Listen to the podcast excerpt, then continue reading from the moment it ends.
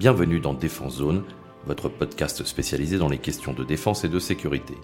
Chaque semaine, en plus de nos entretiens avec des militaires, policiers, gendarmes, entrepreneurs et autres experts du secteur, nous vous proposons un court résumé des actualités qu'il ne fallait pas rater ces derniers jours. Ukraine. Depuis le jeudi 24 février vers 4 heures du matin, les forces russes ont pénétré sur le territoire ukrainien. Cette opération lancée par Vladimir Poutine s'est déroulée sur plusieurs fronts. Une première ligne au nord via la Biélorussie, qui a déclaré ne fournir aucune aide à l'armée russe, en direction principalement de Kiev. Une deuxième ligne à l'est où des unités blindées ont progressé pour s'emparer de la totalité des provinces de Donetsk et Lugansk.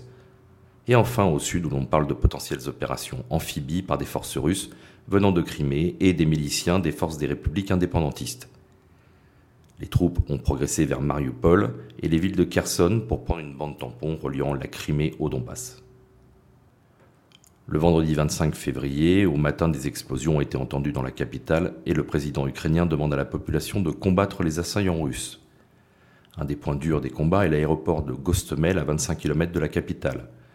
Cette plateforme aéroportuaire abrite la société Antonov et avec sa piste de 3500 mètres, elle pourrait accueillir les gros porteurs soviétiques pour acheminer hommes et matériel. Pour le moment, les Ukrainiens auraient encore le contrôle de cette zone. Côté occidental, les déclarations sont unanimes, mais pour l'instant se cantonnent à de futures sanctions économiques et l'envoi de troupes dans les pays de l'Est, notamment ceux membres de l'OTAN.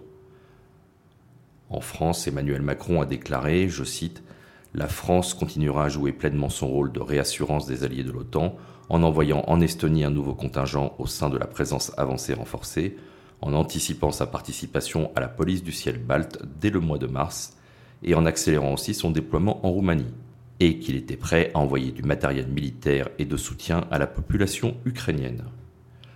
Aux États-Unis, le président Biden vient d'annoncer l'envoi de 7000 soldats supplémentaires en Allemagne, en plus des 5000 déjà présents.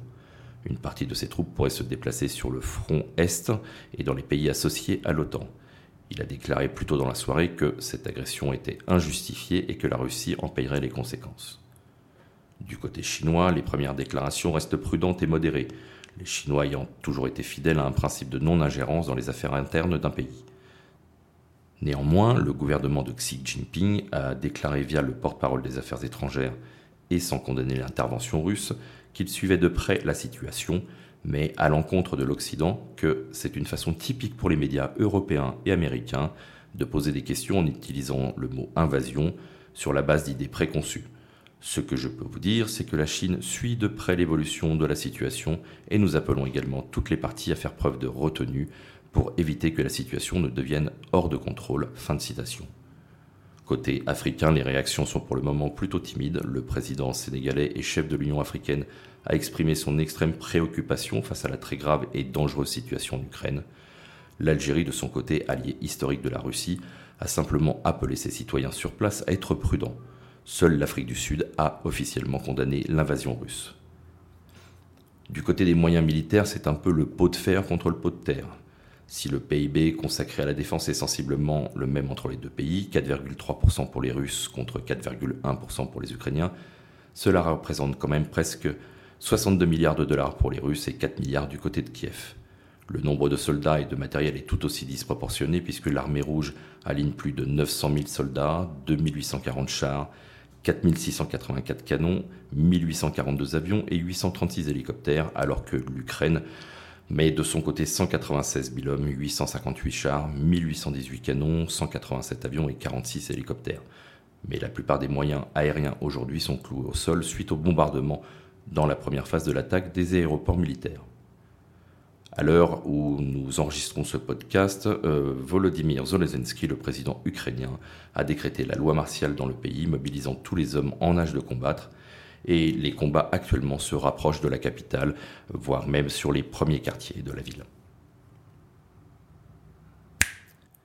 Centrafrique. Après trois jours d'intenses négociations entre les représentants de la MINUSCA et les autorités centrafricaines, les quatre soldats français détenus à Bangui ont finalement été libérés et toutes les charges qui pesaient contre eux ont été abandonnées.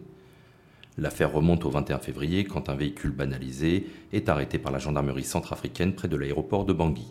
À l'intérieur, quatre légionnaires, dont le régiment n'est pas cité, membres du détachement de protection du général Marchenoir, chef d'état-major de la MINUSCA, qui venaient d'escorter leur chef rentrant à Paris.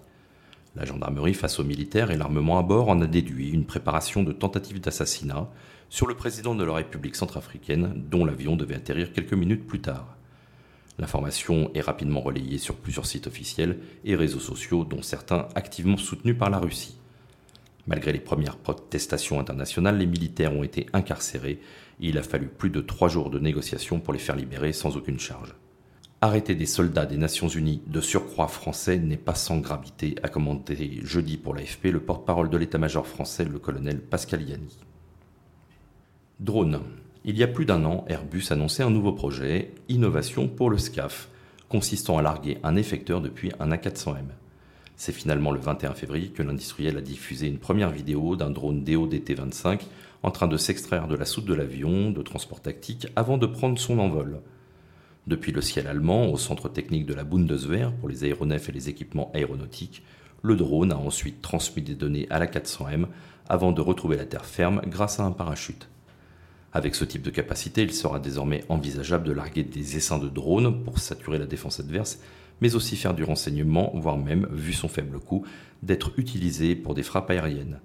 À terme, le gros porteur d'Airbus pourrait emporter jusqu'à 40 effecteurs. Voilà pour l'essentiel de l'actualité cette semaine. Pour en savoir davantage sur cet univers et pour découvrir tous nos articles et reportages, rendez-vous sur notre site internet défense-zone.com. Pour plus de brefs, d'articles de fond et de photos, nous éditons également tous les trois mois un magazine papier que vous pouvez recevoir en étant abonné à notre espace premium.